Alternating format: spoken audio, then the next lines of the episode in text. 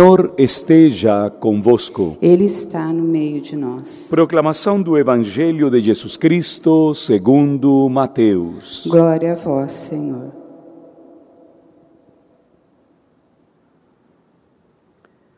Naquele tempo, disse Jesus aos seus discípulos: Não penseis que vim trazer paz à terra. Não vim trazer a paz, mas sim a espada. De fato, vim separar o filho de seu pai, a filha de sua mãe, a nora da sua sogra, e os inimigos do homem serão os seus próprios familiares. Quem ama seu pai ou sua mãe mais do que a mim, não é digno de mim. Quem ama seu filho ou sua filha mais do que a mim, não é digno de mim.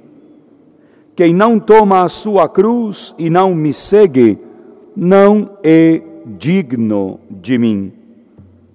Quem procura conservar a sua vida, vai perdê-la, e quem perde a sua vida por causa de mim, vai encontrá-la.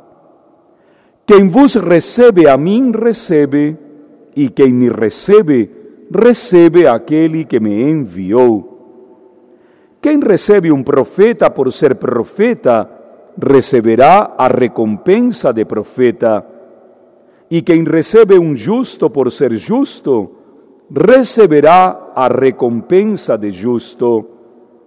Quem der, ainda que seja apenas um copo de água fresca, a um desses pequeninos, por ser meu discípulo, em verdade vos digo, não perderá a sua recompensa.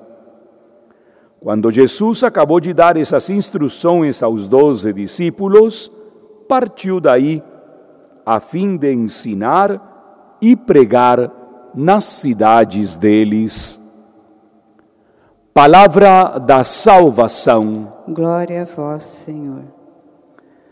Continuando com a nossa reflexão do profeta Isaías, nós vemos que este primeiro Isaías estabelece algumas coordenadas específicas.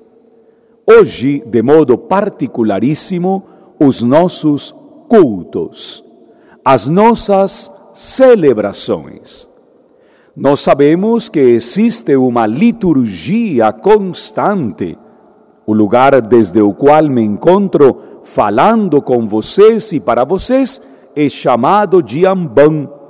Ele é um altar tão importante quanto o altar do sacrifício. Tentamos manter os dois altares belíssimos, enfeitados com flores, com livros próprios, com microfones próprios, para dar a dignidade da celebração. Mas não adiantaria que esta celebração na Catedral de Londrina estivesse belamente organizada na liturgia e o meu coração de celebrante completamente distante. O Senhor, através do profeta, está fazendo um apelo. Não quero os vossos novilhos gordos para o sacrifício. Não quero as vossas bestes luxuosas para o sacrifício.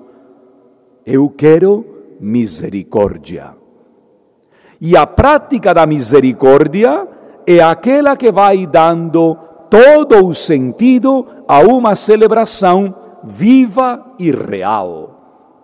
Por isso, para o profeta, a expressão é muito mais do que exigente.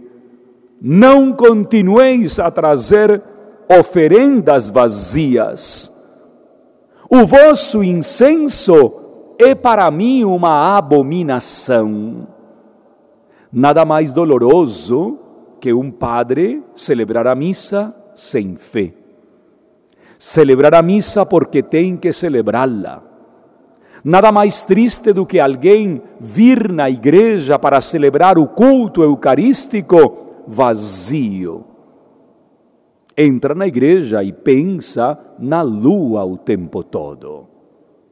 Para Isaías, a liturgia, o culto, deve estar acompanhado daquilo que preenche o coração, a ação misericordiosa de Deus. Para quem praticou misericórdia, a misericórdia florescerá em cada um dos seus atos. Avaliemos-nos, eu e vocês, como estamos participando das nossas celebrações eucarísticas.